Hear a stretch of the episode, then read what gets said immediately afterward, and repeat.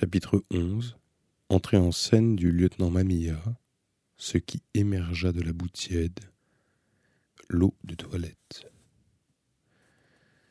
Trois jours plus tard, je reçus un coup de téléphone de Tokutaro Mamiya.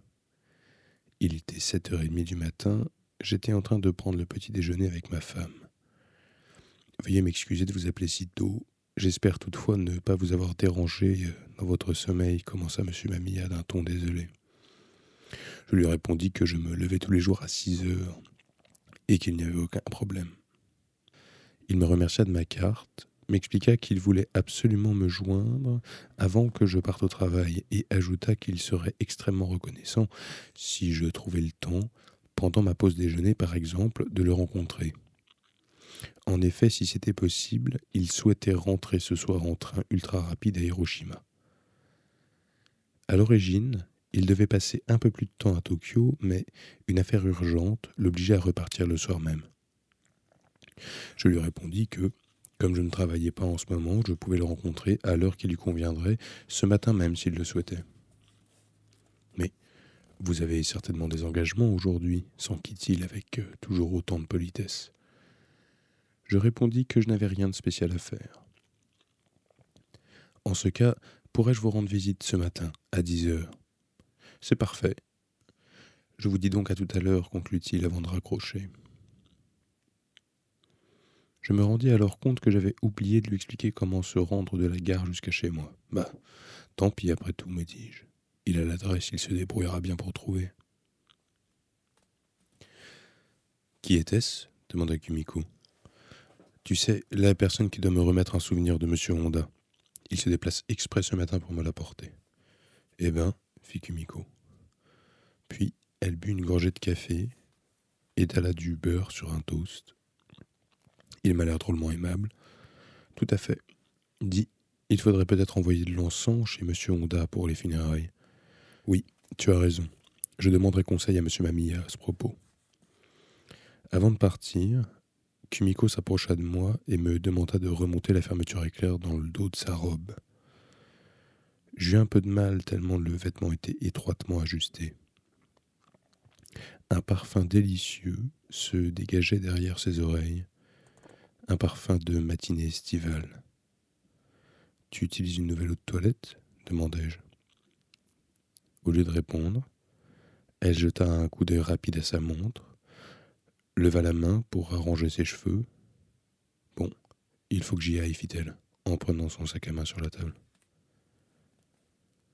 Pendant que je rangeais la pièce de quatre nattes et demie qui servait de bureau à Kumiko, mon regard tomba sur un ruban jaune dans la corbeille à papier qui dépassait de feuilles de brouillon quadrillées couvertes de caractères tapés à la machine.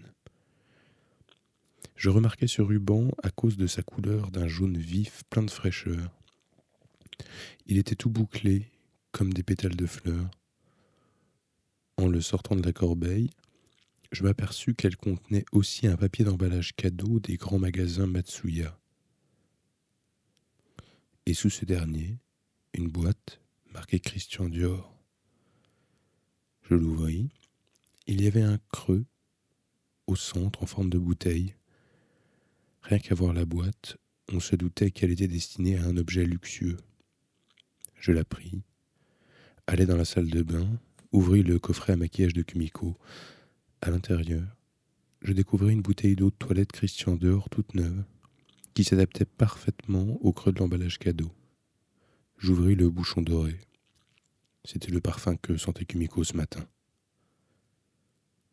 Je m'assis sur le canapé et, tout en buvant le reste de café, essayai de remettre de l'ordre dans mes idées. C'était un cadeau sans doute, et de surcroît plutôt onéreux. Si c'était un homme qui lui avait offert ce parfum, il devait être assez intime avec elle. Un homme n'offre pas un parfum à une femme, surtout mariée, sans une relation assez intime avec elle. Et si c'était une femme? Mais une femme offrait-elle de l'eau de toilette à une autre femme? Je ne savais pas trop. Tout ce que je savais, c'est que Kumiko n'avait aucune raison de recevoir des cadeaux en ce moment. Son anniversaire était au mois de mai, notre anniversaire de mariage aussi,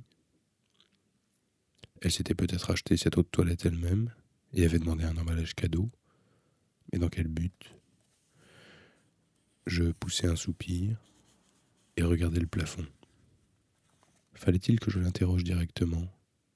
Qui t'a offert cette de toilette? Peut-être me reprendrait-elle quelque chose comme Ah ça, c'est une fille du bureau. Je me suis occupé d'une affaire qui la concernait personnellement et enfin, ce serait un peu loin à t'expliquer, mais disons que je l'ai aidée à un moment où elle avait des ennuis et en remerciement, elle m'a fait ce cadeau. Ça sent bon, non? Ça coûte cher, tu sais. Ok. C'était logique. On n'en parlait plus. Alors, pourquoi fallait-il que je pose exprès cette question? Pourquoi cela me causait-il un problème? Mais quelque chose continuait à me tracasser. Kumiko ne m'avait pas soufflé mot de ce cadeau. Hier, en rentrant, elle avait dû aller seule dans son bureau, et là, elle avait enlevé le ruban, défait le paquet, ouvert la boîte, jeté le tout dans sa corbeille à papier, puis était allée ranger la bouteille dans la salle de bain. Si elle avait eu le temps de faire tout ça, elle aurait pu prendre celui de me dire Tiens, au fait, une de mes collègues m'a fait un cadeau aujourd'hui. Or, elle ne l'avait pas fait. Peut-être avait-elle pensé que ce n'était pas la peine, mais maintenant cela prenait des allures de secret et ça me troublait. Je restais un long moment à regarder le plafond d'un œil vague. J'essayais de penser à autre chose, mais mon cerveau ne semblait pas fonctionner. Je ne pouvais penser qu'au dos blanc et lisse de Kumiko au moment où j'avais remonté sa fermeture éclair et au parfum qui se dégageait de derrière ses oreilles. J'avais envie d'allumer une cigarette pour la première fois depuis longtemps et d'aspirer la fumée bien au fond de mes poumons. Il me semblait que ça m'aurait calmé. Mais je n'avais pas de cigarette. En désespoir de cause, j'allais chercher mes pastilles au citron. À 9h50, le téléphone sonna. Ce devait être euh, Tokutaro Mamiya. Il avait sans doute du mal à trouver l'adresse. Même les gens qui étaient déjà venus à la maison se perdaient en route mais ce n'était pas lui. À peine eus-je pris le combiné que je reconnus la voix de la femme énigmatique qui avait appelé pour me tenir des propos insensés. Bonjour, dit-elle. Qu'as-tu pensé de l'autre jour? Cela t'a-t-il fait de l'effet? Pourquoi as-tu raccroché au milieu de la conversation alors que nous ne faisions que commencer? J'eus un instant l'illusion qu'elle était en train de me parler du rêve érotique que j'avais fait à propos de Crétacano mais naturellement il ne s'agissait pas de ça. Elle parlait de la fois où elle m'avait téléphoné pendant la cuisson des spaghettis. Écoutez, excusez-moi, mais je suis un peu pressé là. J'attends quelqu'un dans dix minutes et j'ai plein de choses à faire d'ici là. Je te trouve bien occupé pour un chômeur, dit-elle avec la même ironie dans le ton que la dernière fois. Puis sa voix s'altéra légèrement. Tu fais cuire des spaghettis? Tu attends des visites? Mais dix minutes me suffiront. Bavarde dix minutes avec moi, et quand la personne que tu attends sera là, tu n'auras qu'à raccrocher. J'aurais voulu raccrocher maintenant, sans répondre, mais j'en étais incapable. L'histoire de l'autre toilette de Kumiko me troublait toujours. J'avais envie de parler à quelqu'un, à n'importe qui. Écoutez, je ne sais pas qui vous êtes, dis-je, en prenant un crayon à côté du téléphone et en le faisant tourner entre mes doigts. Vous êtes sûr que je vous connais? Évidemment. Je te connais, tu me connais. Je n'ai pas de temps à perdre à téléphoner à des inconnus. Il y a un angle mort dans ta mémoire, à coup sûr. Je ne comprends pas très bien. Vous voulez dire que, bon, ça suffit, coupa-t-elle sans ménagement. Cesse d'essayer de tout analyser comme ça. Je te connais et tu me connais. L'important, dit, tu sais, je vais être très gentil avec toi. Tu n'auras rien à faire. Tu ne trouves pas ça agréable? Rien à faire. Aucune responsabilité. C'est moi qui prends tout en charge. Tout. Tu ne trouves pas ça génial? Alors, cesse de te compliquer les choses. Vide-toi la tête Imagine-toi allongé dans un bain de boue tiède par un chaud après-midi de printemps. Je me taisais. Imagine que tu es endormi et que tu rêves, allongé dans la boue tiède. Ne pense plus à ta femme, ne pense plus au chômage, à l'avenir. Oublie tout. Nous venons de la boue et nous y retournerons.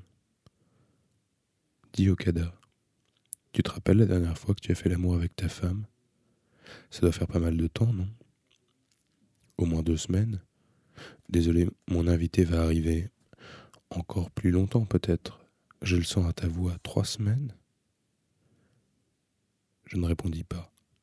Bah, peu importe, dit la femme. À sa voix, on aurait dit qu'elle époustait une persienne à petits coups de balai. Après tout, cette question ne regarde que vous deux. Mais moi, je te donnerai tout ce que tu désires, et tu n'auras aucune responsabilité à prendre. Une fois que tu as pris ce tournant, tu découvriras un monde que tu n'as jamais vu auparavant, Okada. Je t'ai dit qu'il y avait un angle mort en toi. Mais tu n'en as pas encore conscience, pas vrai? Le combiné dans la main, je me taisais toujours. Regarde autour de toi, dit la femme, et dis-moi ce que tu vois. À ce moment, on sonna à la porte. Soulagé, je raccrochai sans répondre. Le lieutenant Mamilla était un grand vieillard, au crâne soigneusement rasé, et portait des lunettes à monture dorée. Il avait l'air d'avoir fait un travail assez physique dans sa vie, avec sa peau légèrement hâlée, son teint vif, son corps musclé, sans un gramme de graisse. Trois rides profondes, creusées au coin de ses paupières, donnaient l'impression qu'il était ébloui et devait plisser les yeux. Il était difficile de lui donner un âge, mais il avait certainement dépassé soixante-dix ans. Il avait dû être plutôt robuste dans sa jeunesse. On s'en doutait avoir son maintien parfait, sa démarche aisée. Son attitude, comme ses paroles, était extrêmement courtoise. On y sentait une sûreté de soi sans fioriture. Le lieutenant Mamilla avait l'air d'un homme qui jugeait tout par lui-même, accoutumé à assumer seul ses responsabilités, il portait un costume gris banal, une chemise blanche et une cravate à rayures gris foncé. Le tissu de ce costume d'honnête citoyen paraissait légèrement trop épais pour cette chaude matinée de juillet, mais il ne transpirait pas pour autant. Sa main gauche était une prothèse sur laquelle il portait un gant gris clair de la même nuance que son costume. Comparée à sa main droite bronzée et poilue, cette main couverte d'un gant gris paraissait glacée et inorganique. Je le fis s'asseoir sur le canapé du salon, lui offrit du thé. Il s'excusa de ne pas posséder de carte de visite. J'étais professeur de sociologie dans un lycée de campagne de la préfecture de Hiroshima, mais j'ai pris ma retraite et je ne fais plus rien depuis. J'ai quelques champs, je cultive un peu, surtout par goût. Voilà pourquoi je n'ai pas besoin de carte de visite. Moi non plus, je n'en avais pas. Pardonnez mon indiscrétion, monsieur Okada, mais quel âge avez-vous? Trente ans, répondis-je. Il hocha la tête, but son thé. Je ne comprenais pas très bien quelle pensée mon âge provoquait en lui. Vous habitez une maison vraiment paisible, dit-il pour changer de sujet. Je lui expliquai que je la louais à mon oncle pour un prix modique. Avec nos revenus, ma femme et moi n'aurions pu louer qu'une maison deux fois plus petite.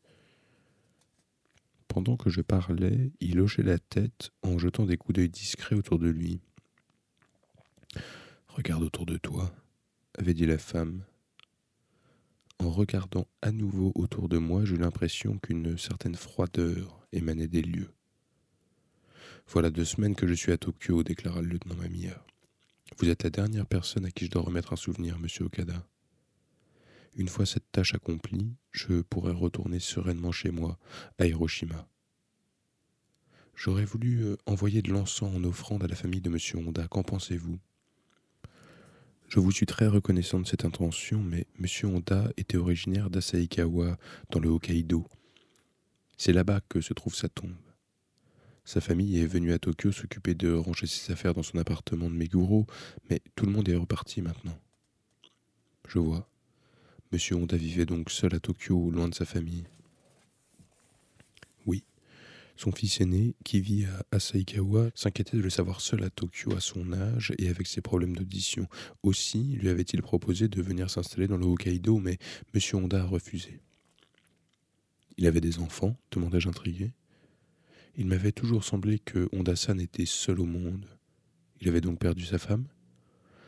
C'est une histoire un peu compliquée. En fait, l'épouse de M. Honda s'est suicidée peu après la fin de la guerre en compagnie d'un autre homme. Cela remonte au début des années 50. Je ne connais pas les détails de cette affaire. M. Honda ne m'en a jamais parlé, et je ne lui ai pas posé de questions à ce sujet. J'ai hoché la tête.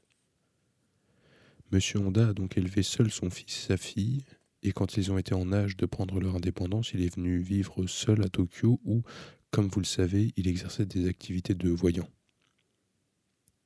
Que faisait-il avant? Il s'occupait d'une imprimerie avec son frère aîné. J'essayais d'imaginer Honda-san en bleu de travail, debout devant une presse, examinant les épreuves. Pour moi, Honda-san resterait à jamais un vieux monsieur, un peu négligé, assis en tailleur devant son brasero, été comme hiver, vêtu d'un costume pas très net, une sorte de ceinture de kimono autour de la taille, maniant ses bâtonnets divinatoires.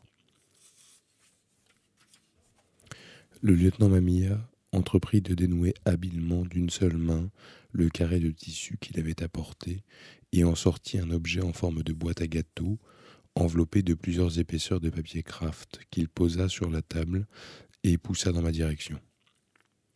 Je soulevai le paquet. Il n'était pas très lourd. Je n'avais pas la moindre idée de ce qu'il contenait. Puis-je l'ouvrir maintenant? Le lieutenant m'a mis à la tête. Veuillez m'excuser. Vous l'ouvrirez quand vous serez seul, c'est la volonté du défunt. Je hochai la tête et reposai la boîte sur la table. À vrai dire, lança soudain M. Mamilla, j'ai reçu une lettre de M. Honda la veille de son décès. Il y disait qu'il allait bientôt mourir, mais n'en éprouvait pas la moindre crainte. C'était son destin. Il ne pouvait que le suivre.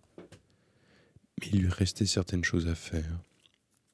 Il avait tel et tel objet dans un placard chez lui, des objets qu'il n'avait toujours pensé offrir à certaines personnes. Mais il n'avait plus le temps de s'acquitter de cette tâche et me chargeait en conséquence de la mission de distribuer ces objets aux personnes dont je trouverais la liste jointe. Je sais, disait-il, que je te confie là une lourde tâche, mais je te demande de considérer cela comme mes dernières volontés. J'ai été très surpris par cette lettre soudaine, car cela faisait six ou sept ans que je n'avais strictement plus aucune nouvelle de M. Honda. J'ai aussitôt essayé de lui répondre, cependant Ma lettre était à peine postée que j'en recevais une de son fils, m'annonçant son décès.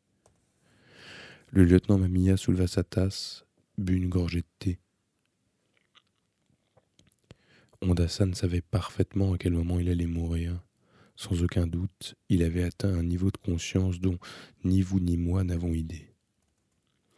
Vous m'avez écrit qu'il avait le don de toucher le cœur des gens qui le côtoyaient, et c'était tout à fait vrai.